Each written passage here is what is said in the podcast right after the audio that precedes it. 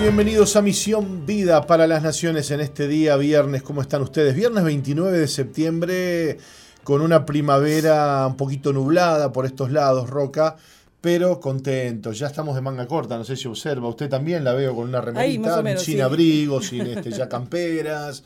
Vamos disfrutando este precioso clima. Bueno, Dios les bendiga a todos. Bienvenidos al programa que pone en el aire la iglesia que le da nombre al mismo y que conduce habitualmente nuestro apóstol Jorge Márquez. Hoy, bueno, todos los viernes ustedes saben que estamos nosotros por estos lados porque compartimos la lectura de la prédica a las 12 del mediodía. Uh -huh. Así que bueno, Roca, hoy vamos a estar reflexionando, compartiendo. Va a estar Mauricio Machado Macarte con su nuevo corte de pelo con nosotros aquí en el estudio, que creo que ya lo estrenó, no, no lo he estrenado todavía, ¿no? Claro, sí. Este, bueno, ¿cómo anda usted, Roca? ¿Qué dice? ¿Qué cuenta? Estamos contentos de poder estar cada día acompañándolos aquí en SOFM 91.5, como dice el, el, pastor Martín. Apóstol ya, ya. No, no, tranquila, con pastor es suficiente. eh, eh, estamos aquí en el programa de la Iglesia Misión Vida para las Naciones. Es un gusto poder compartir con ustedes cada mañana aquí en la radio. Eh, nos acordamos de mucha gente que está a la, a la, noche escuchando este programa que se retransmite a partir de las 4 de la madrugada, que no pueden dormir, que les falta paz. Así que nosotros queremos estar aquí para acompañarte, para darte palabra de Dios, consejo de vida, para compartirte todo lo lindo que Dios tiene para nosotros, sobre todo la paz de Dios que sobrepasa todo entendimiento. Eh, les enviamos un saludo a todos nuestros queridos hermanos y amigos eh, que están en el interior del país escuchándonos a través de Preferencia FM en Salto, en FM Centro en Durazno, en Sirio FM en Fraile Muerto, en eh, Piedra Alta FM en la ciudad de Florida, a quienes están acá a través de Canal 8 de Durazno. Muy bien, Ro. Me toman, me toman el pelo, por favor. La bueno, memoria que está desarrollando últimamente. Tremenda. ¿no? Y bueno, a quienes están en San Juan, Argentina, a través de Bless FM y en la provincia de Jujuy a través de Radio Galaxy FM y Radio Cristiana FM. Muy bien, Mauricio Machado, ¿cómo le va? ¿Qué dice? Muy Dios bien. te bendiga, bienvenido, bienvenido al programa. Muchas gracias, un saludo Pastor, Hora Roca. Eh, bueno, hoy tenemos a Andresito en los controles. Andresito está en los controles de audio aquí en la mesa de controles. Bienvenido, querido Andrés. Eh, con para que salude, porque me gusta cuando saluda. Ah, eh, tenemos Porque... que hacer lo que prenda el Orban. Exacto, exacto. Prenda el Orban, prenda el procesador ese que usted se coloca allí. A ver, a ver. Y denos Ay. su saludo en off. ¿Cómo le va, querido Andrés Vidal? Muy buenos días y muy buenas noches a aquellos que nos escuchan ah, en la madrugada, como decía Roca, en el mejor programa Alumbrando en la Noche después de Misión Vida. Claro, porque está él. Claro, ustedes wow. están alumbrando en la noche, es una claro. voz ya conocida en la madrugada. Ese Gracias. programa que, que, me dio fruto, porque soy fruto de ese programa de Alumbrando en la Noche. Qué lindo, ¿eh? Y tengo el agrado de poder llevarlo adelante. Qué lindo, qué lindo. Sí, sí, sí, sí, sí. Yo doy, eh, doy este fe de que, de que lo escuchamos en alguna, en alguna de repente eh, salida o en alguna manejada en la ruta de noche. Sí, me ha pasado. O alguna trasnochada de esas, este, ahí colocamos hoy y está la cálida voz de Andresito, de Andresito Vidal. Que prende el Orban. Él prende solo cuando está él, ¿viste? Le aprieta ahí un botón, se él, procesa la voz y sale él con esa voz. Después el resto todo, salimos, normal. Hola, digamos, ¿no? soy Mauricio Claro, Machado. claro, claro, claro. Pero cuando habla se escucha así. Bueno, este, le digo algo. Eh, hay gente que estuvo escuchando el bloque anterior cuando usted y yo compartimos un poquito sí, de tecnología. Eh... Y bueno, eh, por un lado, qué bueno lo que comparten, pero por otro lado me retaron porque el nivel de complejidad era elevado. Era mucho, claro. Entonces le voy a pedir que. Vamos a simplificar. Le voy a pedir que, en español. Que, que, baje un poquito los decibelios. español. este, no, porque bueno, Bien. hay audiencia que, que bueno, que quiere Claro. Este, eh, bueno, vamos a, a, entender un poquito más. Vamos a desmorrugar el tema, entonces, diría un conocido bueno, amigo. Ya, esas terminologías lunfardescas. ¿Bajamos mucho? Continúan. Bueno, entonces, sí, bueno, no, no. Tampoco se me vaya a, a, al estamos, ámbito de la, de la drogadicción. no. Ay, ay, ay. Buscamos, estamos buscando el, el, el, el, precio correcto. Muy bien. Bueno, pínchese ahí, switchese, que Muy yo voy a cerrar Está unas ventanitas nuestro- que tengo acá arriba Sí, bueno, eh, que hemos abierto para. no estamos, este, este, ¿Qué pasa? No, no, no. Pensé que teníamos el, el operador del otro lado, no pero no, tenemos no está el operador. Bueno, muy Bueno, bien. ya, ya, ya va a venir. Este, bueno, muy bien, sí, tenemos algunas noticias. Ah, ya está yendo el operador. Eh, tenemos algunas noticias para, para poder compartir con, con el público de hoy. Eh, no vamos a entrar tanto con el tema de la inteligencia artificial como siempre hemos venido. ¿Vio los líos que hay con los iPhone 15? Hay mucho lío con los iPhone 15. Uy, Dios No, no quisiera entrar por ahí porque Ha salido Apple ahora a hablar. Sí. Hay problemas de sobrecalentamiento. Sí, hay problemas. Hola, Este, ¿qué tal? Yo saludo a mi mamá que ahora estoy en- al aire.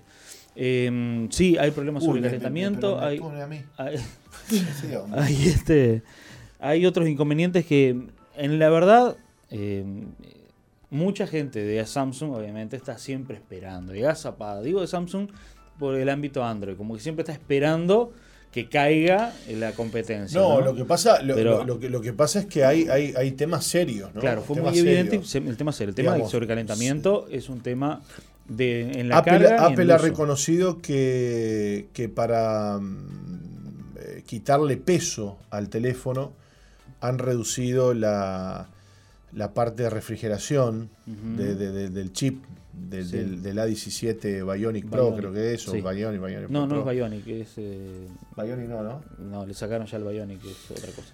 Este, bueno, eh, no, no, no, no lo calcularon bien. Lo otro que está dando problemas es que se parte el vidrio de atrás, se parte con presión, se presiona el, el teléfono y se parte. Claro. Y el otro problema serio es el tema del titanio, ¿no? Que, El ver, titanio se está oxidando y además se cree que solamente tiene titanio un pedacito, no más chiquito así, un centímetro. Ah, sí, Eh, sí, se Ah, han hecho no esas pruebas de... ¿Vio cuando usted prueba el oro? Sí, Que le pone como un reactivo correcto. y parece que no toda la superficie del, del- del borde, Del digamos, borde, es sí, sí. titanio.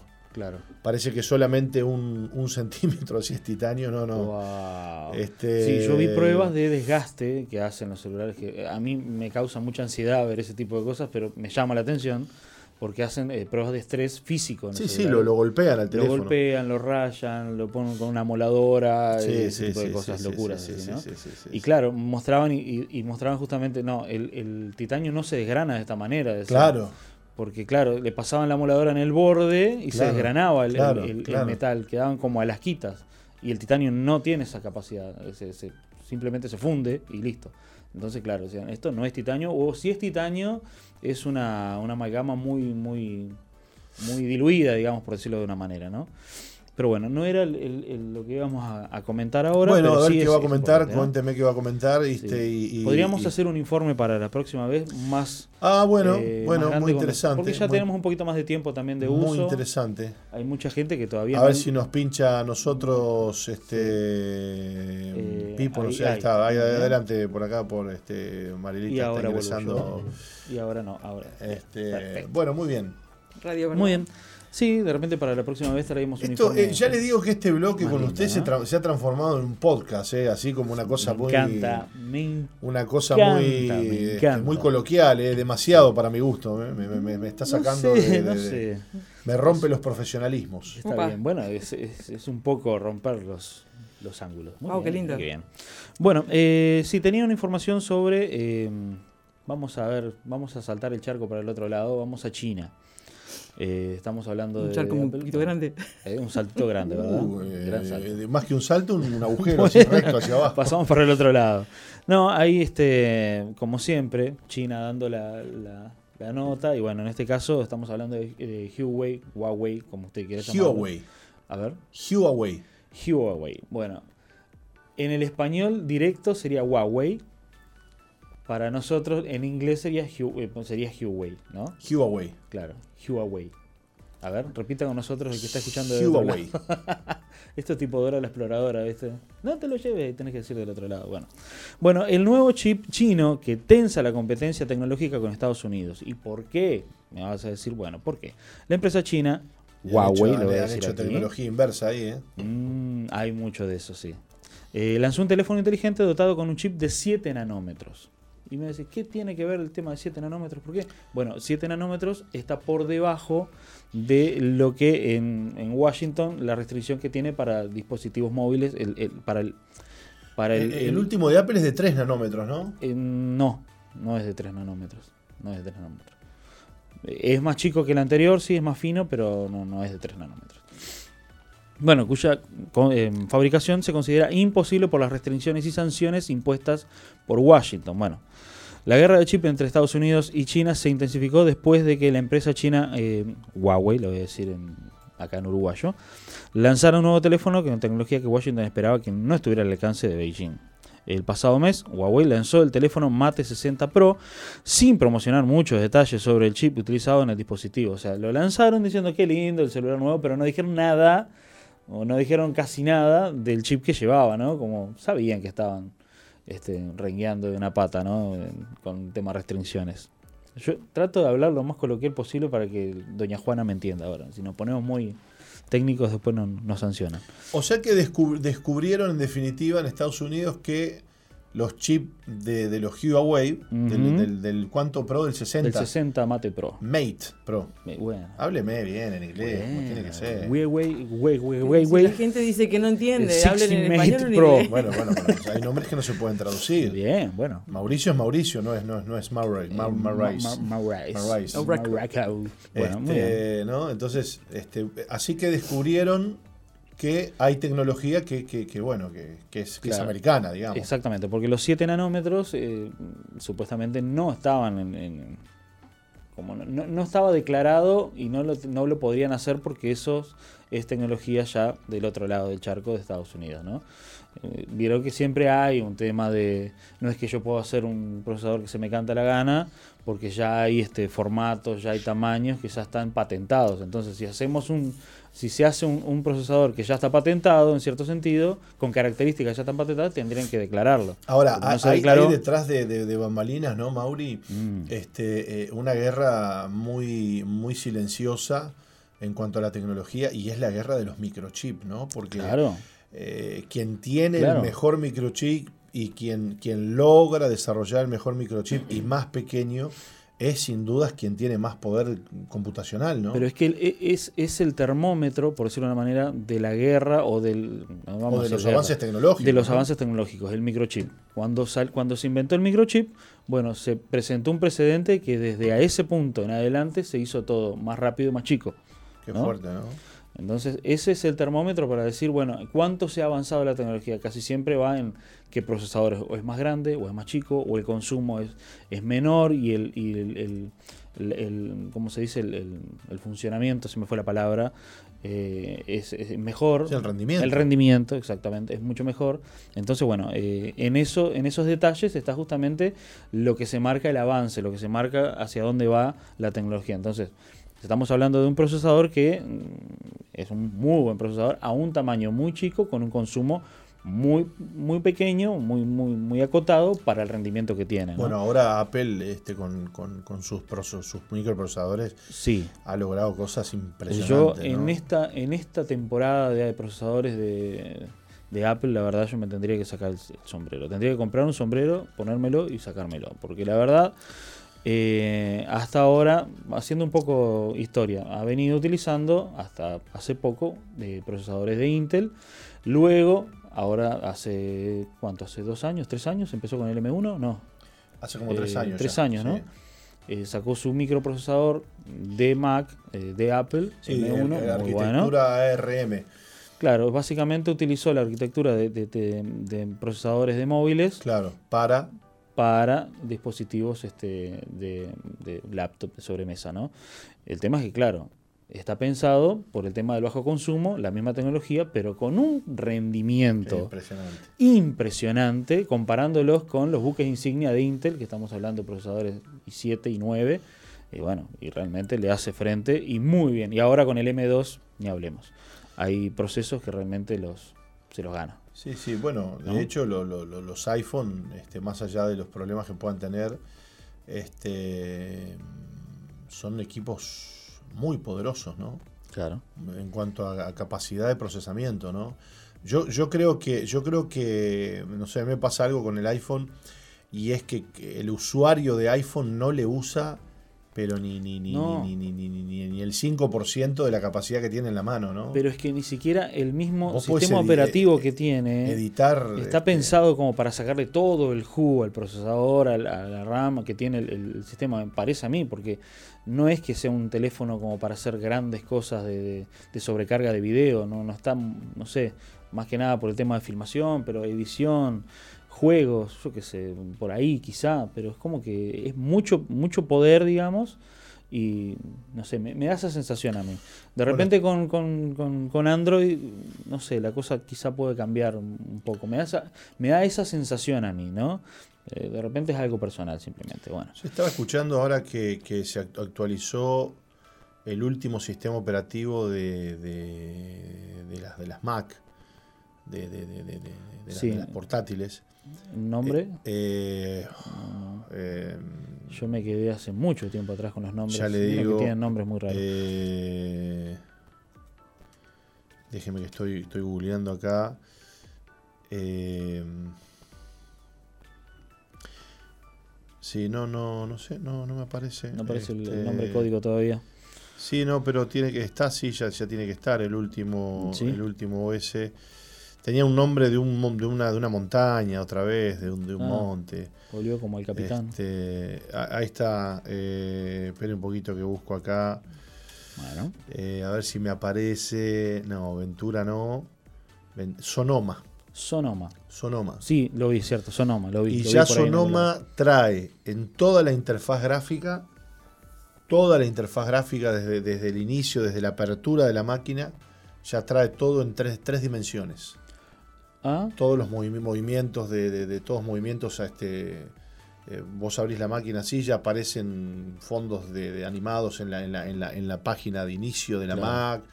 Y todo, todo el sistema es así, aprovechando el motor de, video que tienen los procesadores nuevos. claro, claro, claro. Porque el ya Neural Engine, no sé cuánto se llama, Engine, no sé cuánto. este, claro, aprovechando de que ya de base, ya lo podemos, o sea, todo lo que es de animación, el todo lo que se ve de base eh, sería bastante, que consumiría bastante recursos. Hoy en día con estos procesadores ya lo, podría bancar, digamos. Y bueno, eh, bueno, ¿y en qué quedó el tema del bueno, de, esto de Estados Unidos? Hay, una, hay una empresa, una organización que se llama Tech Insight, una organización em, que investiga de investigación, digamos, de, celulares, dispositivos móviles, que tiene sede en Ottawa, especializada en semiconductores, hizo un descubrimiento sorprendente después de desarmar el teléfono para analizarlo, ¿no? Porque todos los dispositivos, obviamente, se analizan y, bueno, ver si realmente eh, tienen lo que dicen que tienen, ¿no? Y en este caso, como la información que se brindaba no era muy certera, bueno, con más razón este, lo desarmaron, ¿no?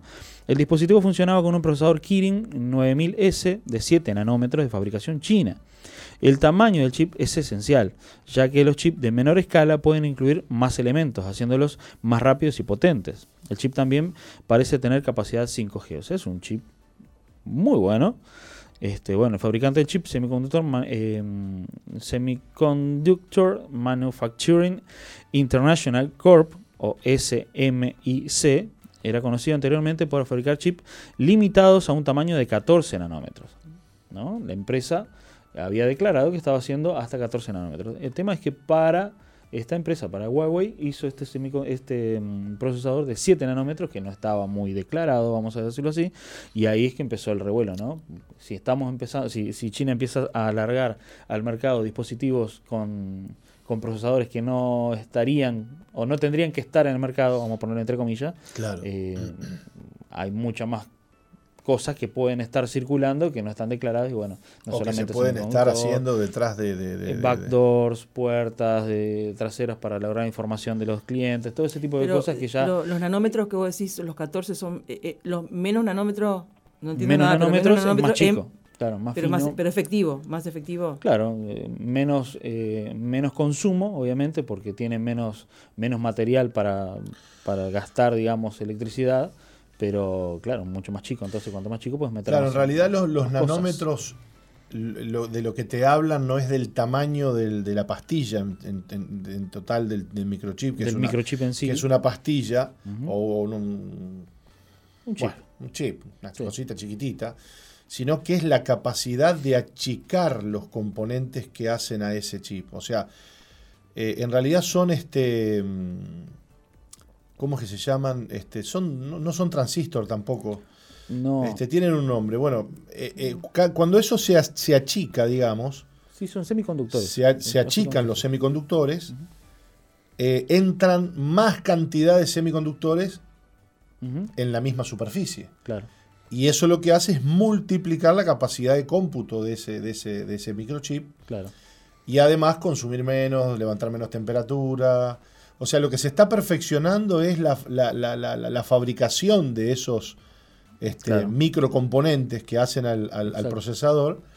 Porque, claro, cuanto más pequeño es ese microcomponente, eh, pasa lo mismo con las pantallas LED. Digamos. Bueno, yo, iba- yo iba a poner Este, otra comparación. Ahora, seguro, vos- las primeras pantallas LED eran unos LED enormes. Claro. y ahora son micro LED que ya no los ves, digamos, Sí. directamente, ¿no? Claro, vamos a pasarlo un poco más para que se vea eh, pa- o para que lo entienda la gente. Qué ¿no? importante es que se achiquen las cosas en tecnología, ¿no? Sí, yo- ahora vamos a llegar a eso, porque en realidad, para, para que se entienda, ¿no? en los años 70, cuando eh, las primeras computadoras de IBM, una computadora era del tamaño de una pieza, ¿no? Con muchas Claro. válvulas, muchas cosas. Bueno, apareció el sem- los semiconductores, se achicó, ¿no? Pero imagínense, desde ese tiempo hasta ahora, el tamaño obviamente se ha achicado mucho y la potencia se ha aumentado mucho, ¿no? Esa es la, esa es la verdad. Entonces, cuanto, como decía el pastor Martín, ¿no? Cuanto más chicos son los semiconductores, en la misma superficie entran más eh, poder de cómputo, digamos, ¿no? Claro. Pero también va de la mano, y ahí es lo que iba, a, a lo que iba, de eh, los materiales que se utilizan para los semiconductores, para los procesadores, son, eh, em, ¿cómo es? Em, materiales raros, no, ¿cómo es? Este, uy, se me fue el nombre. Son eh, metales raros, ¿no? Que son muy escasos en Claro. la Tierra. Entonces, también al hacer procesadores cada vez más chicos, hay menor consumo y más producción del mismo procesador, por decirlo de una manera, ¿no? Del mismo, la misma cosa que quieren vender. Entonces, a nivel mercado funciona mejor, ¿no? Si yo gasto menos para hacer un producto que sale más, es ganancia, Claro. ¿No? Entonces, bueno, eh, va de la mano también con, con- Bueno, con la entonces, economía. para ir cerrando el bloque, Mauri, eh, yo estaba pensando un poquito en cómo la, la tecnología va avanzando en qué. Bueno, en esto justamente, en achicar los microprocesadores, en tener procesadores más pequeños con más poder de cómputo, ¿no? Entonces, como Correcto. decíamos recién. ¿Esto para qué sirve? Y bueno, esto sirve para que dentro de algunos años, no sabemos cuántos, porque ya se está trabajando en la tecnología de poder tener microchips que se puedan instalar debajo de la epidermis humana Exacto. con una tremenda capacidad de cómputo. Imagínese usted por un momento un microchip que usted se lo implanta, no se lo implante, ya le decimos que no, porque esto Mm, va a ser la marca de la bestia Ya seguramente, y que pueda eh, ir tomando datos biométricos, ¿no? Este, yo el otro día me, me- me- me causaba gracia porque este, yo tengo un, tengo un reloj que me mide, bueno, como todos los relojes inteligentes, que te miden el sueño, el sueño, el sueño. el sueño. La calidad del La sueño. calidad del sueño. Entonces, entre las cosas que hace el- el tipo es grabarte los ronquidos. No, esa no la sabía. Te graba los ronquidos y en función de los ronquidos Ah, te saca a ver si tenés apneas del sueño, Claro. cómo dormiste, si te ahogaste, si no te ahogaste, si esto, lo otro. ¿En qué hora fue cuando Y te más? los muestra, te los graba, te los pone como audios en la aplicación y vos apretás No. play y te, te escuchás roncando. No, no, no, no. Entonces, este, imagínate, ¿no? No, no, no, no. no. Sí, sí, sí, sí, te lo No digo así. que- Bueno, ahora lo sabes. No Entonces, bueno, este, eh, imagínate vos un microchip se ríe Roca. que lo pongas debajo de la. eh, vaya a saber usted, Roca, si usted se grabara. De, de- que Está usted tentada, ronca, ¿eh? Roca. ¿De qué se ríe, Ay, mío. No, no, me tenté mal. ¿Por qué, Roquita? Vos tenés el reloj, yo tengo ¿Vos qué tenés? ¿Qué tenés, Roquita, vos? a mi hija. A tu hija que te despierta, mamá, Ah, no mamá. claro. No me bueno. grabó. Es más barato. es más barato, claro. Claro, claro, claro, claro. Dios mío, Dios mío. Bueno. Nunca la había visto Chao, Roca sí, tentada. Sí, sí, pero está, te- se tentó tremendamente. Ay, Dios Así que mío. usted dice que María Paz actúa, digamos, como. Eh, Mamá, mirá, mirá, mamá, mamá, mirá esto. Pa, te pone ahí y vos roncando, Dios mío. Qué fuerte. Bueno, Bueno, imagínate entonces tener ese microchip este, que vaya tirando este, qué temperatura corporal tenés, Todo. cuántos latidos, la sangre, el azúcar en sangre. Te va a medir todo si el tipo va a estar ahí adentro. Claro. En- y además con la capacidad extraordinaria de traficar información este, continuamente, ¿no? Bueno, Entonces, sí, claro. el, el- el- el- el- cuidado, porque a veces celebramos, ¿no? Uh, qué tremenda la tecnología, sí, sí, sí, tremenda. Tremenda para controlarnos, tremenda para achicarse y poder entrar adentro de el grano de un arroz, ¿viste? Claro. Tremenda que para cuanto poder... más chico también, eh, claro. pensando, cuanto más chico, menor consumo, se podría Sí, eh, con el cargar calor, mismo con con, el el calor calor, de la- humano, calor con, humano. con- con electricidad eh, generada por movimiento. El calor humano. El otro día este, desarmamos una, una aspiradora este, mm, No que era de aquí de la el radio. Que se había, escuchando se había- los ronquidos también, ¿no? Se había, no, se había quemado el, el motor, entonces la, el motor estaba, estaba quemado. Y el motor tenía ah, pegado, pegado un- un- una pequeña pastilla a la cual llegaban dos cables. Y yo digo, ¿esto qué será? ¿Qué será? ¿Qué será? Digo, esto tiene que ser un medidor de temperatura. Pues dicho y hecho. Eh, Lo un, saca un, re- un relé de temperatura. un fusible de. no, de no era fusible, no. Era un relay, un relay de temperatura. Lo, lo- lo sacamos del motor, le pusimos un, un encendedor, hizo clac y cortó la corriente. Porque cuando se calentaba el motor, Claro, el relé cortaba la corriente. Mirá vos, cómo la temperatura claro. puede mover un, un relé, ¿no? Mira. Entonces, eh, ya estamos a las puertas de tener un dispositivo que, conectado a 5G, También. sumado a eso, porque el 5G tiene latencias bajísimas, o sea, demoras muy bajas.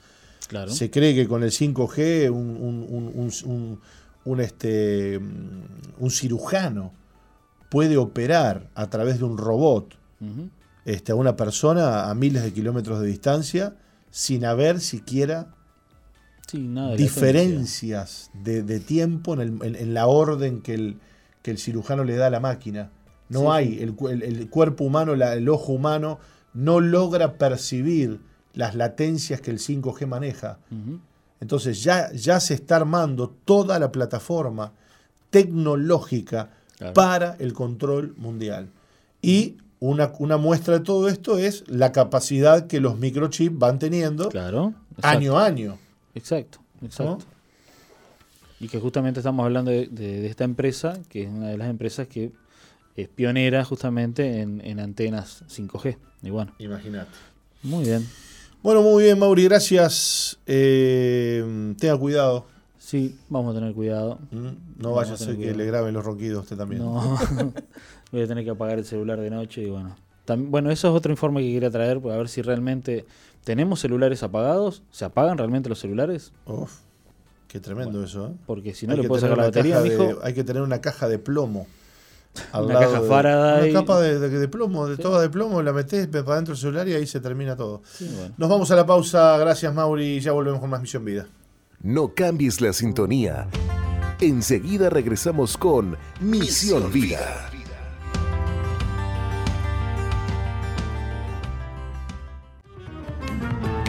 Continuamos con Misión Vida para las Naciones, estimada Roca. Bueno, este domingo tenemos eh, la celebración de eh, Sukkot en Veraca, en, nuestra, en nuestro precioso predio de Veraca, de la iglesia, de todos, aquellos que quieran venir a compartir. Veraca es de todos, es un lugar hermoso que, bueno, Dios nos ha regalado y en el que podemos eh, ir con toda la familia al que podemos ir con toda la familia y, y disfrutar. Este próximo domingo, a partir de las 10 de la mañana, estaremos celebrando lo que, eh, bueno, lo que se considera como la última de las fiestas este, mm, de esta temporada, digamos. Luego está, bueno, el, el octavo día, pero ya es como que ¿no? es, es otra fiesta aparte.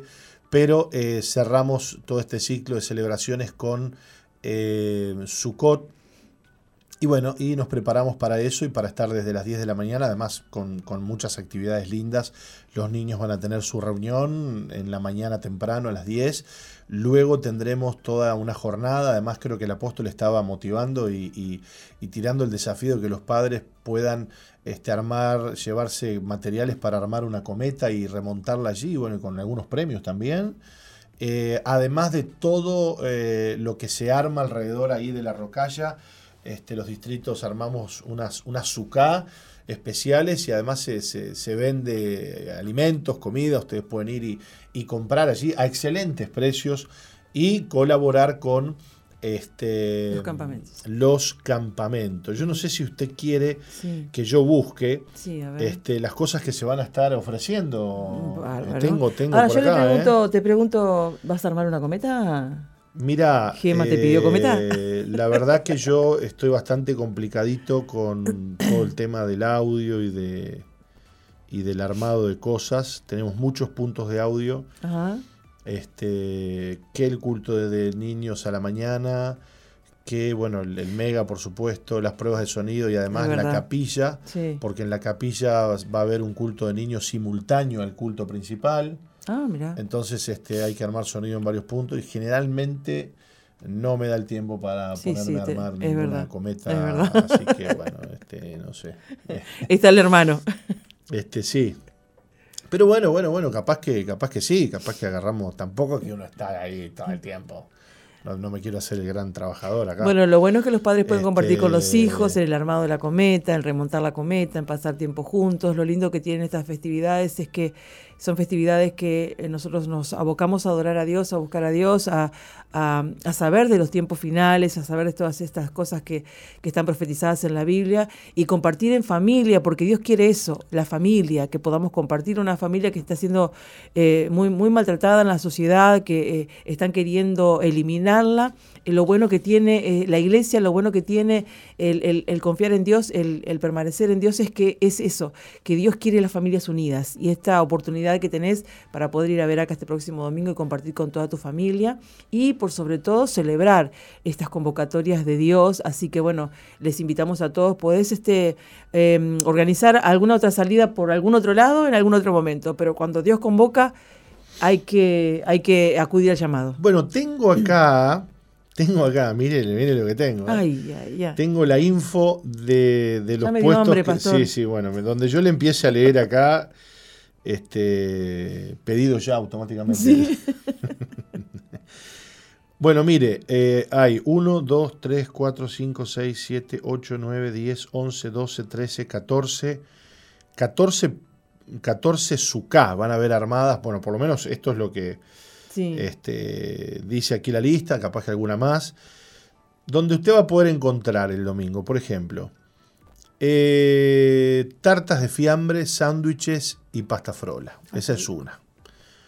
Otra va a tener, por ejemplo, todo tipo de postres y, a- y aparte pop para los niños. Recién hecho el pop. Escuche esta. Escu- Escuche esta porque esta ya es de alta cocina. ¿eh? Ay, Carré a la vinagreta. Esto es a la Ca- carta. Carré de cerdo a la vinagreta. Pan casero saborizado, alfajor de maní, bandeja surtida, ensalada de fruta. Otro, otro, otro puesto va a tener panchos y jugo de naranja. Otro, salchipapa y chivitos. Ay, qué rico, Salchipapa. padre mío. Otro va a tener hamburguesa, milanesa, broché de carne y pollo, alfajores de maicena y chocolate. Otro va a tener eh, pulpón y o pollo con ensalada, donas, tortas fritas y dulces, gomitas. Em- otro va a tener empanadas, jugos limonada, jugos multifruta, chorizos, bocatas, papas, bueno, broché de verdura. Otro va a tener eh, cis baurú, no sé qué será esto de cis baurú y lechón con ensalada rusa. Y hay otros que, bueno, falta todavía poner. De todo, Anda preparando tu estómago para el domingo. De todo, de todo, de todo, de todo, de todo. Así que bueno, este de todo para, para poder este Lo bueno que no- disfrutar. ¿eh? Lo bueno de tener los, los, los, el azúcar más ahí con todos estos puestos de, de ventas que, que, como decías, es para beneficio de los campamentos, es que no tenés que ir cargado, ¿no? Vas y te compras las cosas allá. Así que esto es una buena oportunidad para ayudar a los campamentos y para, bueno, saborear cosas ricas allá Claro, claro, claro, que la gente sepa que bueno que, que estamos allí compartiendo todo esto. Además, qué lindo, porque sabes que estas cosas se hacen con el esfuerzo de, de la iglesia. Te pongo un ejemplo, hablo por mí, que, que, digamos, nosotros tenemos el puesto de, de- de postres, nos toca, entonces cada, cada grupo amigo este, dona un postre. Ay, qué lindo. ¿no? Entonces el grupo amigo dice, bueno, nosotros llevamos un postre. O lo compran o lo hacen. ¿Está bien? Y, bueno, se llevan allí, se venden por porciones muy barato. Y así todos los demás, todos los demás. Este, hacen sus cosas, consiguen, algunos consiguen donado, de buena calidad, por supuesto, este, otros eh, lo compran a buen precio y después también lo, pueden vender más barato. Así que es una oportunidad linda de ir, disfrutar, compartir, probar varias cositas, ¿no? Y, y, ya de paso saber que estamos colaborando con, con los campamentos, ¿no? Que Exacto. todo lo que se recoja allí y se pueda ganar allí, este, eh, bueno, es para, es, para, es para los campamentos. Así que bueno, y también otro anuncio importante es que el próximo 13 al 15 de octubre eh, tendremos encuentro en eh, Veraca. ¿Mm?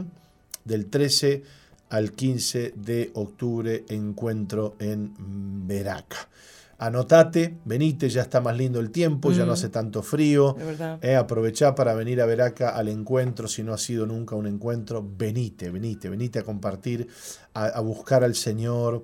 Los encuentros son de esas actividades que tenemos en la iglesia que nos causa tanto gozo, tanta alegría de ver lo que hace Dios con los corazones, con las vidas de transformar a las personas, de perdonar, de sanar, de llenar con el Espíritu Santo. Realmente vemos personas que llegan el, el viernes, así nomás le voy a decir, desencajadas, sí. desencajadas, con un rostro triste, oprimidas, llenas de cosas y bueno, y, y el domingo por la mañana al mediodía se van con una sonrisa oreja a oreja, la gente este, nos abraza, a los pastores, a los colaboradores, gracias por todo lo que han hecho por mí, muchos no se quieren ir de Veraca, quisieran quedarse porque han vivido una, una, un fin de semana extraordinario. Es un evento que nos demanda esfuerzo porque colaboradores, pastores, estamos allí eh, en el encuentro trabajando y sirviendo al Señor, eh, pero también es una de esas actividades que, eh, en la que vemos el fruto, el resultado, la bendición de haber pasado un fin de semana con el Señor, de haberle dedicado ese fin de semana a Dios y bueno, y Dios hacer su obra y transformar las vidas y los corazones. Si vos no has ido nunca a un encuentro, andá, andá. El encuentro tiene un costo creo que de 650 sí. pesos. Eh, en los distritos muchas veces eh, se trabaja para, para, ayudar a la gente que vaya a, a, esta actividad y bueno, y siempre surge la manera de poder ir al encuentro. Así que si vos querés ir, podés comunicarte con nosotros al 095-333-330. 095-333-330. 330, allí mandás un mensajito y decís yo quiero ir al encuentro, ayúdenme, ¿cómo hago? Bueno, ahí te derivarán al distrito que te corresponde. Y bueno, este no, no, no, no, no faltes, no faltes. ¿eh? Sí, eh, como decías vos, muchas veces tenés lucha para ir al encuentro, pero no cedas a esa lucha, eh, enfócate en que tenés que ir a un encuentro con el Señor, anotate, resistí. Toda, toda la, esa lucha que viene contra tu vida para que no vayas, para que no recibas del Señor, porque cuando salís del encuentro no vas a ser el mismo, no vas a ser la misma. Y pastor, eh, quiero recordarle a las personas de este próximo domingo la actividad de Veraca sí. a las 17 horas. Les recordamos que el la culto, reunión especial, la, exacto, el culto exacto, especial, exacto. que bueno, que tenemos que estar todos presentes, que tenemos que estar todos para escuchar la palabra de Dios, para adorar a Dios, porque bueno, es una convocatoria de Dios, así que, porque muchas veces, viste que la gente va de mañana después se cansa y se va. Muy importante lo que estás diciendo. Pero, ¿eh? pero es importante que estemos ahí a la hora de la reunión, a, en, en, enfocados a buscar al Señor. Tenemos desde las 10 de la mañana hasta las 5 de la tarde un horario de esparcimiento, de poder compartir con todos, pero la hora del culto es la hora para el Señor, así que les invitamos a que, bueno, que puedan quedarse a las 17 horas a la reunión especial de este próximo domingo. Bueno, importantísimo lo que has dicho, Roca. Eh, a veces pasa que, claro, la gente va a la mañana, qué sé yo, almuerza y ya le, ya le viene las ganas de irse. No, quédate porque lo más importante es que vayas al culto, que vayas a la reunión, que busques al Señor.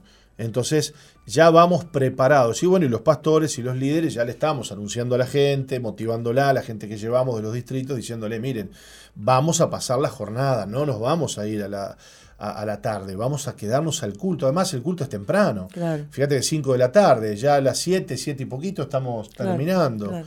Entonces, este, es una bendición, es una bendición. Ah, vayan a- con esos planes, con planes de este, poder ir y compartir. Además, me están pronosticando un día precioso.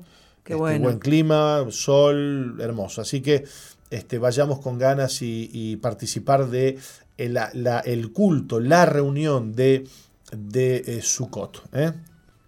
Bien, nos vamos a ir a una breve pausa. Sí. Y cuando volvamos estaremos leyendo la palabra, la prédica, ejercitando la fe. Muy bien.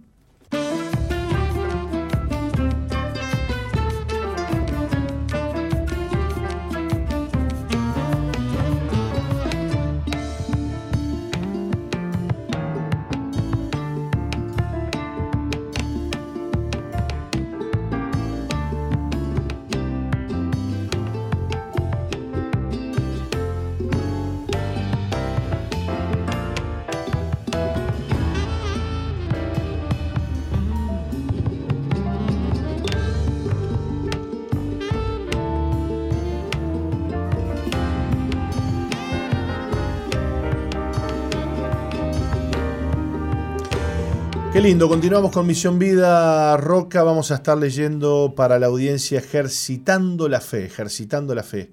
Esta prédica que hoy tenemos delante nuestro para leer a dos voces para ustedes.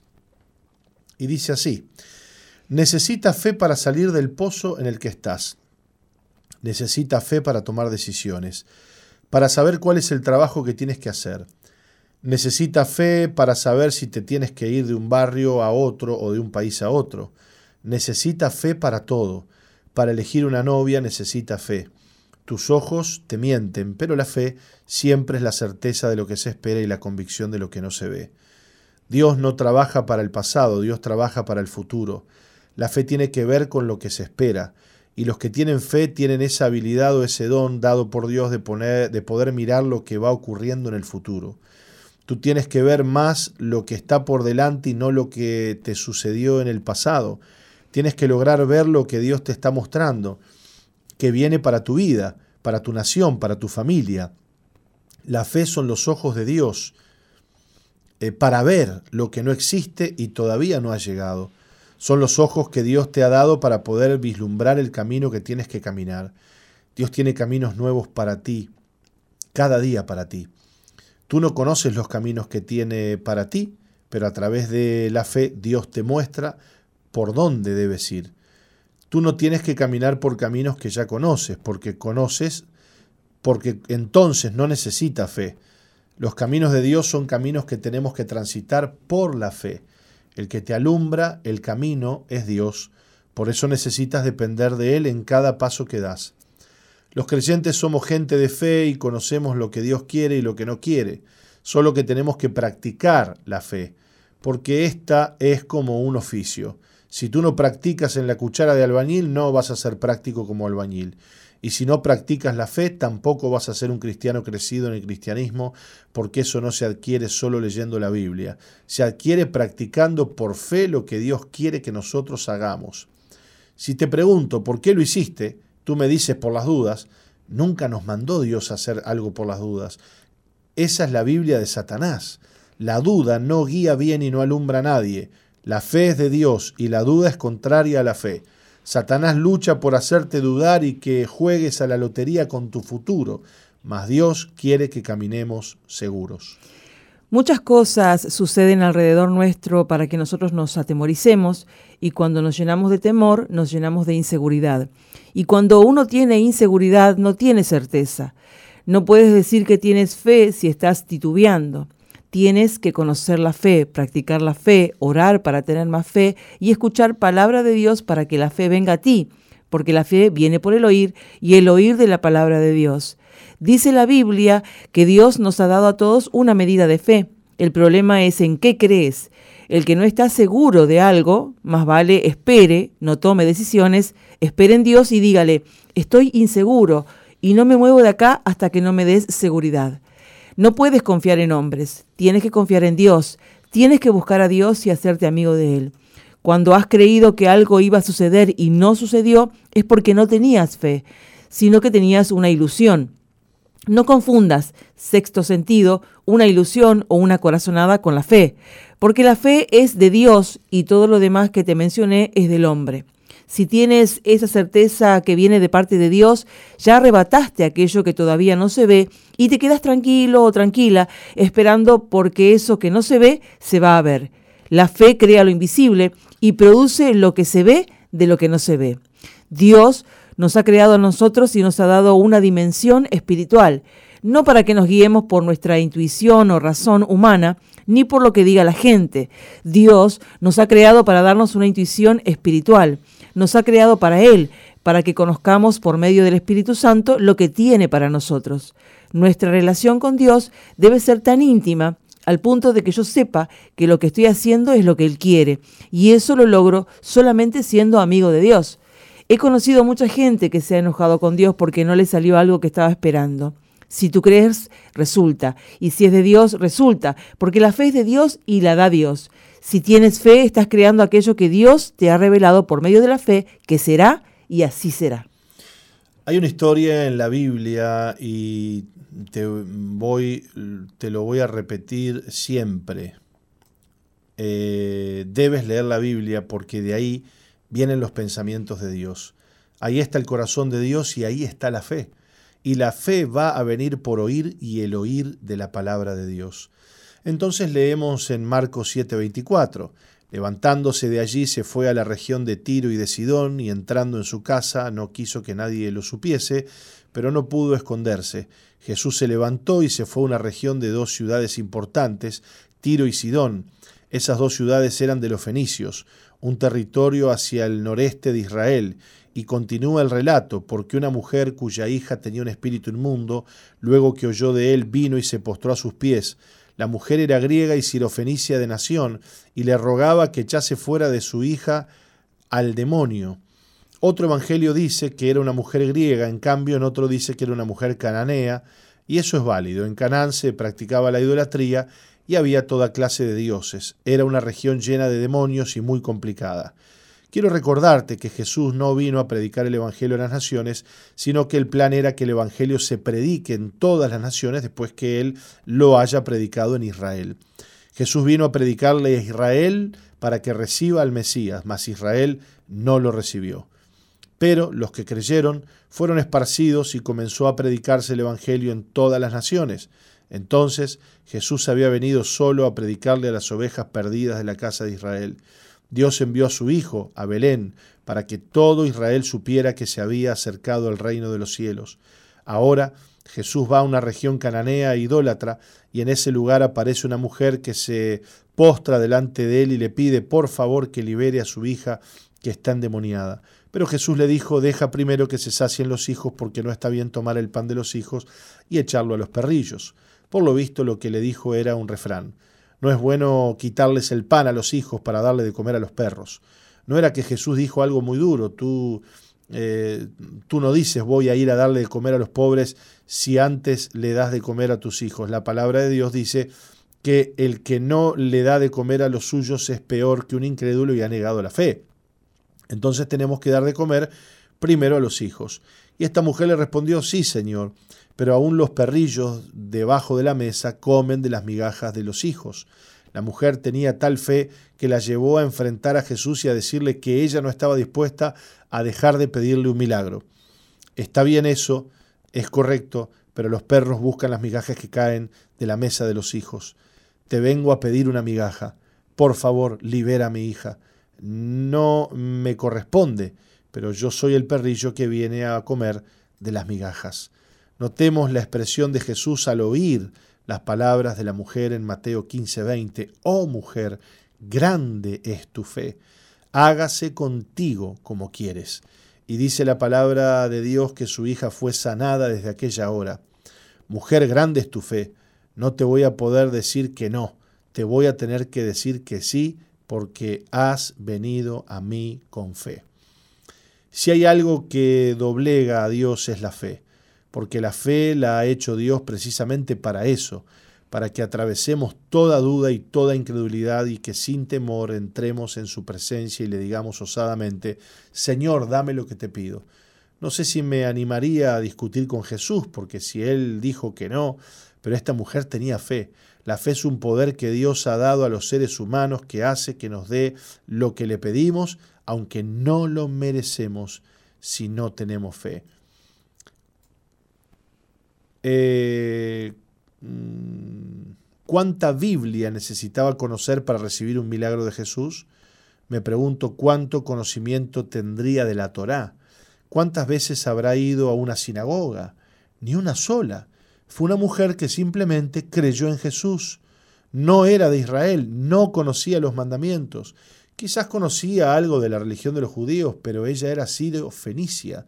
Pertenecía a una nación sumamente idólatra, pero una semillita de fe, fe fue sembrada en ella cuando hablaban de Jesús. Ella pensó, Jesús puede liberar a mi hija de este demonio. Jesús le dijo, mujer grande es tu fe, no te puedo detener, no puedo pasar de largo. Recordemos a la mujer que sabía que si tocaba el borde del manto de Jesús sería sana. Luchó con una pérdida de sangre durante más de 12 años y se había gastado todo lo que tenía en médicos, pero estaba peor. El grado de anemia que tendría y la debilidad en la que vivía. Le faltarían fuerzas para vivir, supongo que tendría más ganas de morir que de vivir.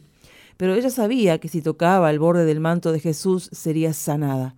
Luego del relato acerca de la mujer sirofenicia, en Mateo 15, 29 al 31 leemos, Pasó Jesús de allí y vino junto al mar de Galilea, y subiendo al monte se sentó allí, y se le acercó mucha gente que traía consigo a cojos, ciegos, mudos, mancos y otros muchos enfermos, y los pusieron a los pies de Jesús y los sanó. De manera que la multitud se maravillaba, viendo a los mudos hablar, a los mancos sanados, a los cojos andar y a los ciegos ver, y glorificaban al Dios de Israel.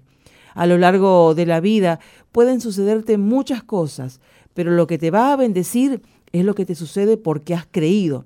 Son las cosas que te vinieron por causa de la fe, porque si vinieron por tu fe, vinieron de Dios, porque todo lo que Dios hace lo hace por la fe y nada hace si no hay fe.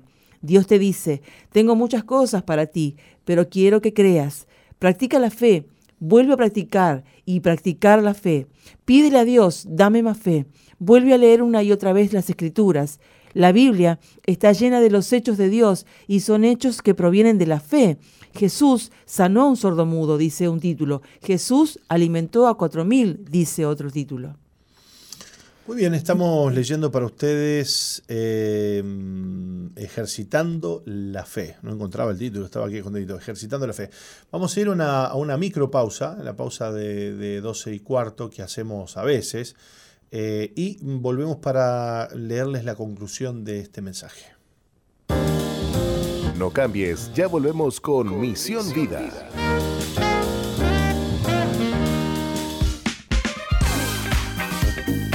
Misión Vida, ahora más 2.0. Interactúa con nosotros en la red, en Facebook, Misión Vida 2.0 o ingresa en nuestro website www.misionvida.org. Ahora, más 2.0.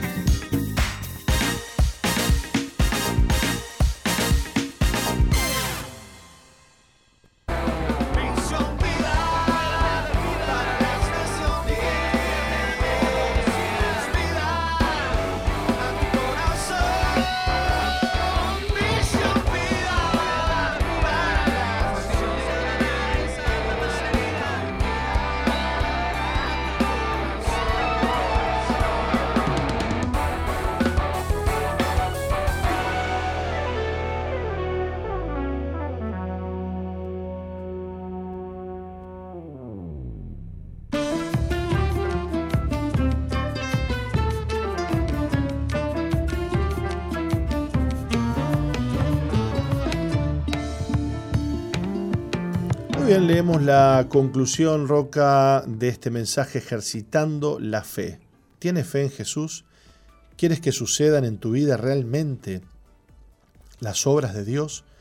Que lo que anhelas no venga de otro lado. Escuché a una mujer decir, si Dios no me sana a mi hijo, yo voy a ir a cualquier lado y voy a hacer lo que sea. Aún le voy a pedir al mismísimo diablo por la salud de mi hijo. Esa clase de personas no tienen tratos con Dios. Job dijo, He aquí, aunque él me matare, en él esperaré. Job 13, al 13, mm, capítulo 13, versículo 15. Aunque Dios me mate, yo voy a seguir esperando en él. Yo no voy a ir a golpear la puerta a otro lado. Y si he ido a otro lado y he golpeado otra puerta, me arrepiento y le pido perdón a Dios porque Él es la fuente del bien. No hay bien en otro lado. No hay sanidad que venga de otro lado y que no te cobre Satanás después. El bien viene solo de Dios y la fe que vale solamente la fe en Dios. Tú necesitas fe para caminar, necesitas fe para que se sane tu pariente enfermo, tú necesitas fe para salir del pozo en el que te has metido o en la trampa que te han hecho. Tú vas a salir, Dios te va a sacar, pero tú tienes que tener fe. El que tiene fe puede dar gracias a Dios aún antes de haber salido del pozo y decirle, Señor, yo te doy gracias porque estoy en este pozo para ejercitar mi fe y sé que voy a salir porque yo sé que tú me vas a sacar. No sé qué cosa tendrás en el corazón que necesitas que Dios haga de ti. No vayas a otro lado. Golpea solo las puertas del cielo. Buscad y hallaréis, llamad y se os abrirá, dijo Jesús. Hoy es el día de, golpear las puertas del cielo. ¿Te has cansado de llorar? ¿Te has cansado de quejarte? Ahora no vengas con quejas a Dios, ven con fe y el Señor hará ese milagro que estás esperando. Hemos leído para ustedes ejercitando la fe y que en este día, Roca, la audiencia que nos está escuchando y está recibiendo esta palabra, pueda ejercitar su fe en el nombre poderoso y precioso de Jesús. Ponete en las manos de Dios en este día, entregale a Dios tu carga, no vengas con quejas, con frustraciones.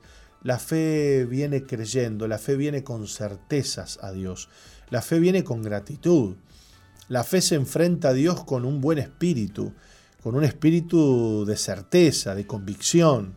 Eh, la, fe, la fe lo hace bueno a Dios, pero la incredulidad lo hace mentiroso. Fíjate qué diferencia, ¿no? Cuando alguien viene con incredulidad a Dios, ya viene condicionada la persona. Dice, no, Dios no me va a ayudar, Dios no a mí no me escucha. Y, lo hace malo a Dios, lo hace mentiroso. Pero la fe lo glorifica a Dios, porque la fe siempre ve a Dios como lo que Él realmente es, un Dios bueno, un Dios que responde, un Dios fiel, un Dios de milagros, un Dios de amor, un Dios de misericordia. Dios está en cada detalle de nuestras vidas en cada cosa Él tiene el control, Él sabe todo lo que necesitas, Él sabe todo lo que te hace falta, pero venís a Él con fe pidiéndole que Él haga el milagro en tu vida por aquellas cosas que para humanamente para vos son imposibles y si venís creyendo delante de su presencia, Él va a concederte eso que estás pidiendo porque según sea la voluntad de Dios, Él te lo va a dar. Tampoco pidas algo que no sea la voluntad de Dios. Pero si venís con fe, creyendo que Dios va a restaurar tu familia, que, te va, que necesitas que Dios haga un milagro económico, que necesitas que Dios sane tu cuerpo, sane algún ser querido, que Dios te saque del pozo de depresión donde estás, si necesitas ese milagro tan desesperadamente de parte de Dios, eh, vení con fe. Él sabrá cómo cómo ayudarte, Él sabrá cómo bendecirte, Él va a darte eso que estás esperando para que le glorifiques, como dice la Biblia, para que su nombre sea glorificado y sea exaltado. Vamos a una pausa y volvemos con más Misión Vida. No cambies, ya volvemos con, Misión, Vida.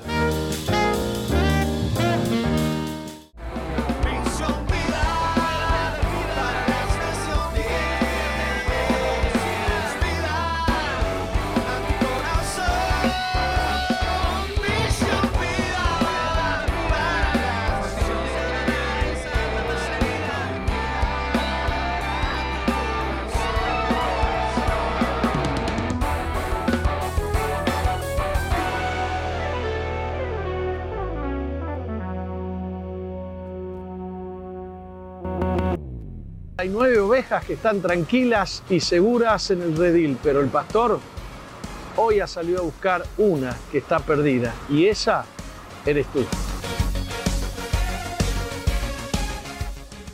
Esta parábola de Jesús nos muestra qué grande que es el amor y qué apasionado es el amor de Dios por los hombres.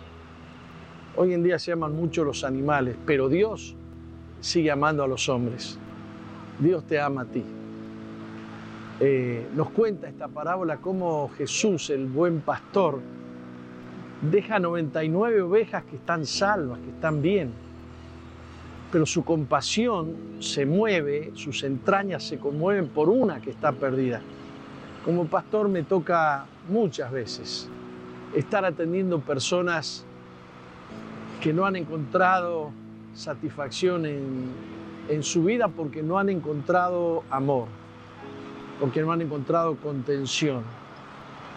Y al no encontrar contención ni amor, no han encontrado valor para sus vidas, una autoestima que, que le haga dar ganas de vivir. No han encontrado un propósito en su existencia.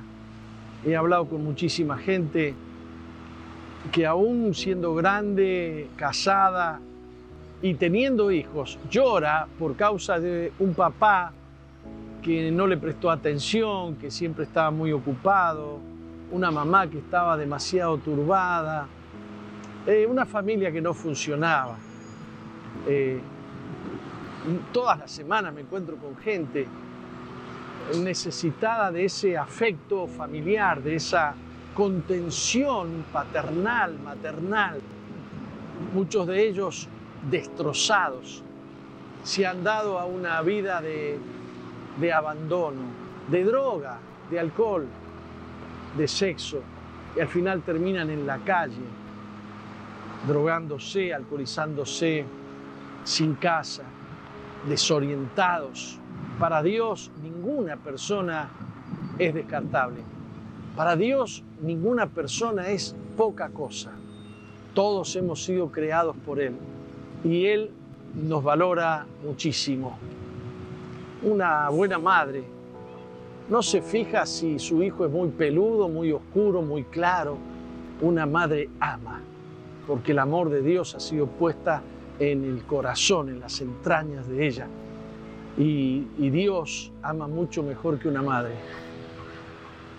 Dios hoy ha salido para buscarte, para decirte que te ama, que Él es capaz de dejar 99 ovejas para salir a buscarte a ti y decirte que te ama profundamente. Dios te quiere hacer volver a casa, te quiere volver a llevar al. Dios quiere hacerte olvidar, te va a matar de amor, mira. Te quiere hacer olvidar de todos tus dolores, de cómo te han despreciado, de cómo te han rechazado. Dios no solamente ha visto tus dolores, Dios ha visto tus suspiros. Dios ha visto cuando has mojado la almohada con tus lágrimas. Y Dios ha visto las ganas que has tenido más de una vez de terminar con tu vida. Cristo quiere darte ganas de vivir. Eh, Cristo quiere darte paz y quiere llenar cada rincón vacío que tenés dentro tuyo. Eh, buscanos en, en, las redes que tenemos aquí. Eh, hacenos preguntas. Acércate a Dios con todo tu corazón. Comprate una Biblia. Conoce a Dios. Dios te bendiga.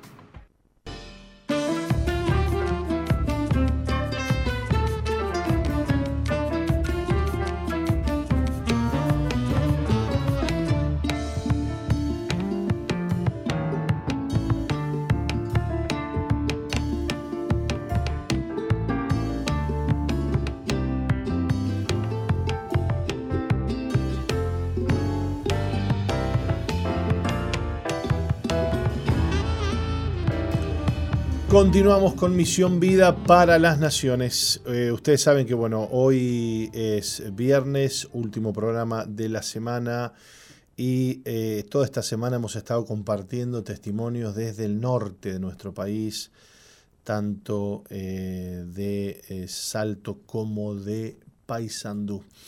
Hoy nos va a estar acompañando Hugo, un joven de 32 años, que nos va a contar cómo Dios le libró de las adicciones, del rencor y de la soledad. Mm, vamos a conectarnos con él, no sé si estará por allí. Hugo, bienvenido al programa, ¿cómo estás? Hola, muy buenas, pastor. Muchas gracias, totalmente agradecido por compartir mi testimonio y tener esta oportunidad. para los oyentes. Gracias a vos por estar allí del otro lado. Roxana nos va a leer eh, un resumen de tu historia. Hugo fue criado en sus primeros años por sus abuelos debido a la ausencia de su padre y a la carga laboral de su madre. A partir de los seis años comenzó a jugar al fútbol mientras continuaba con sus estudios hasta aproximadamente los 12 años. Con el tiempo, Hugo se relacionó con compañeros que, no lo, que lo llevaron por un camino negativo, dado que no tenía una orientación sólida en su niñez.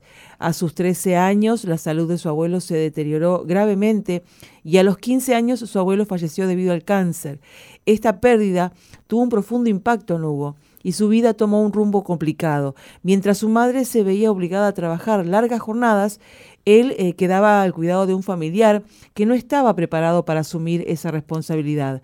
A los 15 años se sumergió en el mundo de las drogas, atravesando momentos difíciles y llegando incluso al borde de la muerte en varias ocasiones. En este año empezó a sentir que Dios estaba hablando a su vida y que le estaba guiando a un mejor camino. En marzo ingresó a un hogar veraca y hace pocos días participó de un retiro espiritual donde pudo perdonar a un familiar que le había fallado, también pudo perdonar a su padre por haberlo dejado. Hoy sabe que es una nueva persona y anhela compartir con otros la inexplicable experiencia de vivir en comunión con Dios. Bueno, Hugo, eh Hablanos un poco de esa niñez eh, en la que, bueno, tus abuelos te, te crían, tus padres trabajaban. Eh, contanos un poco y bueno, y cómo, cómo eso te, afectó también a vos, ¿no? Sí, me afectó eh, la separación de mis papás. yo con un año de edad aproximadamente. y él, él me visitaba cada tres o cuatro años. El recuerdo que yo tengo es eh, que él venía a visitarme, me llevaba un día y me traía en el mismo, después me empezaba a llevar dos, tres días y me traía a casa nuevamente. Hasta una, hasta una semana llegué a estar compartiendo con él, prometiéndome cosas y, y bueno, que llegó los 12 años a los 12 años llegué y él eh, tomé una decisión de no verlo más, empecé a tomar rencor, eh, odio, ¿no? Por esa falta. Y, bueno, eh, agarré y empecé, empecé después del fallecimiento de mi abuelo, empecé a, a frecuentar en el barrio con personas que no tenía que frecuentar, y eso me llevó, ¿no? Después con un familiar, a partir del fallecimiento de mi abuelo, que eh, estaba más, compartía más tiempo con él en el día porque mi mamá trabajaba mucho, estaba cargada de trabajo para que no nos hacernos faltar nada a nosotros. Y resulta que, bueno, esa persona me, me dijo que era el único sustento que teníamos para, para comer y me ofreció, o sea, me dijo que la única opción era empezar a vender droga cuando yo ya tenía un rumor de que esa persona vendía droga. O sea que te ofrecieron, ¿qué edad tenías vos cuando eso? 15 eh, años después del fallecimiento de mi abuelo. 15 años. ¿Y, empezaste a vender droga con 15 años? Empecé a vender drogas eh, y después, con el tiempo, empecé a vender droga para mí o sea, para mí mismo, para su, eh, empecé, eh, la probé y empecé a consumir y después empecé a vender para mí, o sea, para sustentar mi consumo. Dios mío, o sea que empezaste a consumir desde, desde muy jovencito. Sí. ¿Cómo te afectó eso? Y, fue un fuerte impacto para mí, ¿no? Porque eh, con, con el tiempo que mi mamá metía en, en su trabajo, muchas veces yo la veía que llegaba de trabajar, aún tenía trabajo en casa, eh, y él y ella, muchas veces yo dormía, me despertaba y ella aún no se había dormido trabajando, ella es modista, y, y sentada en una máquina todo el día, ¿no? No tenía, no podía disfrutar de ella, ¿no? de la familia. Bien. ¿Y en, algún momento de, toda esta historia de tu vida conociste el Evangelio? ¿Alguien te habló de la fe de Cristo? Eh, ve, veía personas en el barrio que iban a la iglesia y siempre vi eso, ¿no? De, digo, cómo esas personas van a la iglesia y veía esas personas buenas, o sea, que se le veía que tenían esa luz, ¿no? Que Dios te da y que se te quiere arrimar, que te habla, te comenta, pero es uno el que se desvía y no quiere acercarse a esas personas eh, por, por, por lo que se dice en el mundo, ah, que Dios, que, que vas y te lavan la cabeza, y hoy, y hoy en día estoy agradecido de eso, eh, de poder haber conocido a Dios. Empecé muchas veces eh, sentía esos susurros, le digo yo, de que se te vienen a la mente las cosas buenas, las positivas y, y enseguida algo malo, ¿no? Y enseguida lo malo y, y, es uno el que toma la decisión de, de tomar esa mala decisión, ¿no? Eh, porque uno no, no, no, nació en el Evangelio, no tiene a alguien cercano que nos, que nos haya podido eh, enseñar, ¿no? Y claro. mostrar. Lo cierto, eh, Hugo, es que mmm, llegaste a estar incluso al borde de la muerte varias veces. Sí, eh, muchas veces cuando vendía droga, persecuciones de la autoridad, eh, aparte eh, exceso de droga, ¿no? Exceso, o sea, porque cada vez uno consume más para llegar a, a un efecto que eh, cada vez eh, necesita más tu cuerpo, tu cerebro y, y uno querer estar siempre más arriba, ¿no? Más arriba y, bueno, y también... O, o más eh, abajo. También, sí. Y también eso de, de que la, la misma droga, ¿no? La misma droga te lleva más y, y, a, y, a, buscar más opciones para obtener de ellas, ¿no? Cuando se te van terminando las opciones. Bueno, lo cierto es que Dios te libró de, de, de la muerte, ¿no? Me libró de la muerte, en muchas sí, muchas oportunidades. Veces, muchas veces me, me ha hablado los momentos de decir, pará, basta, basta, porque ya eh, llega un momento que el corazón me iba a explotar y mismo hoy en día me puedo, puedo decir que era Dios el que me hablaba en ese momento y esa voz que me hablaba y me decía, eh, tranquilízate, respirá, eh, eh, masajeate el corazón. Muchas veces me, me, masajeaba el corazón porque sentía esa voz que me lo decía que lo hiciera y, y era o, la muerte o, o vivir, ¿no? Y bueno, Dios que quería que viviera y, pude escuchar esas voces y empezar a, de a poco a, esa, a escuchar esas voces que te que quieren, que quieren eh, que vos vivas, ¿no? Bueno, lo cierto es que el, en, en, marzo entras al hogar, a un hogar veraca, y también eh, participaste del último retiro espiritual, ¿puede ser? Sí. Y ahí pudiste perdonar eh, a quienes te habían fallado, pudiste perdonar a tu papá. Eh, contanos cómo, cómo estás hoy en tu vida.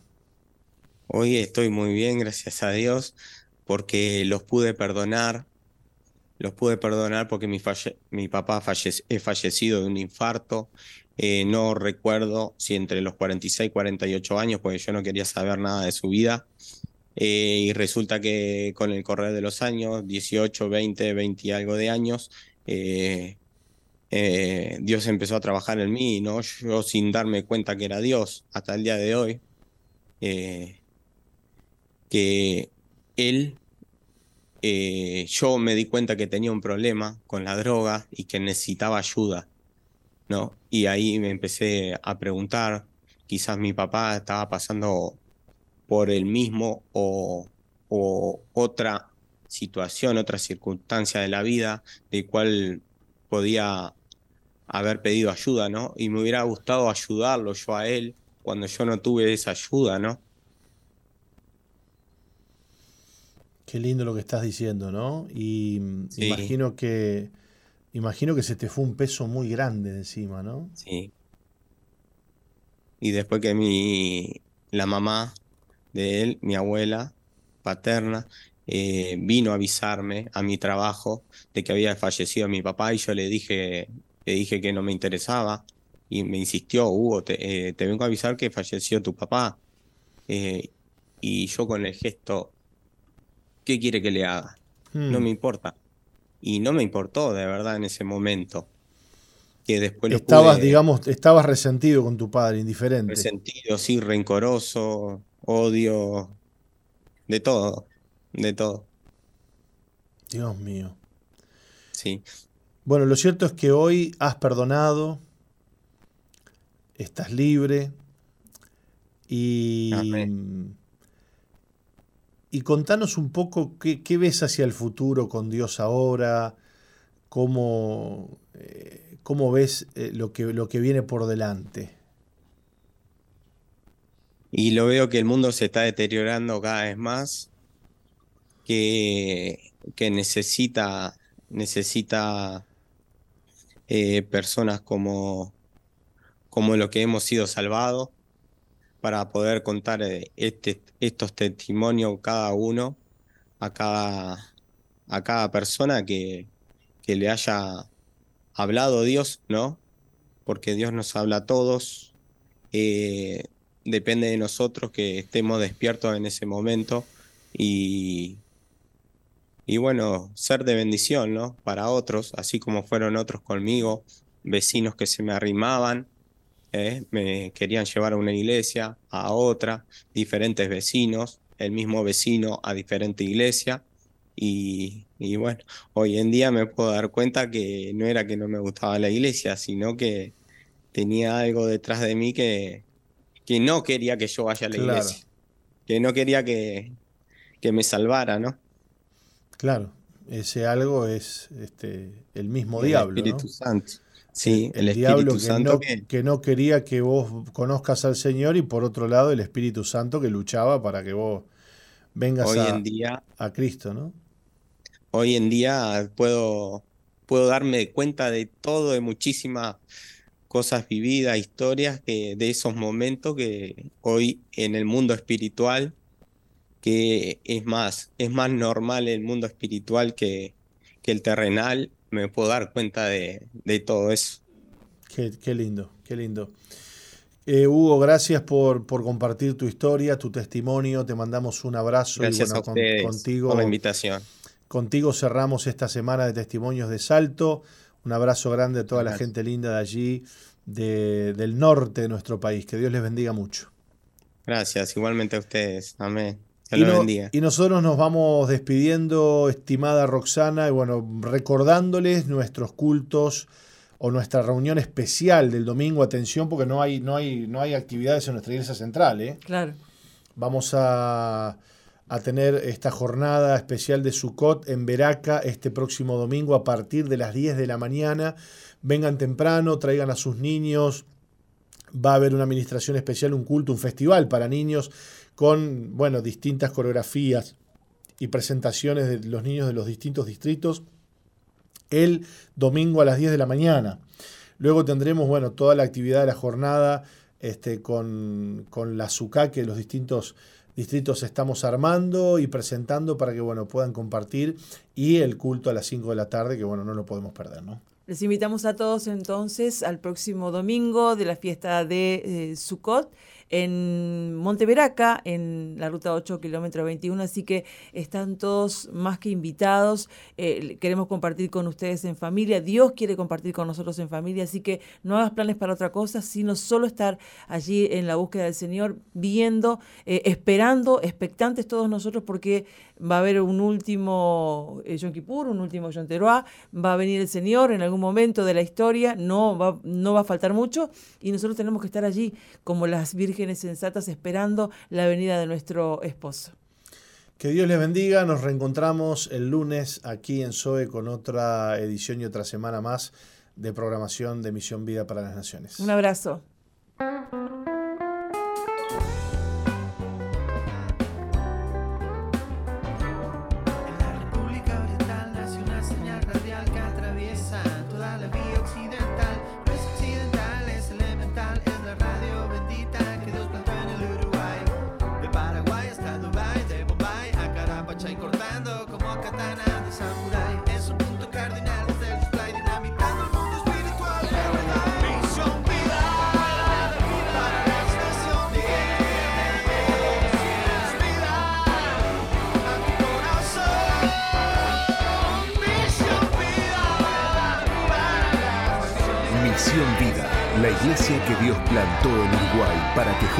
Alcancemos lo imposible. Presentó su programa exclusivo que conduce el apóstol Jorge Márquez.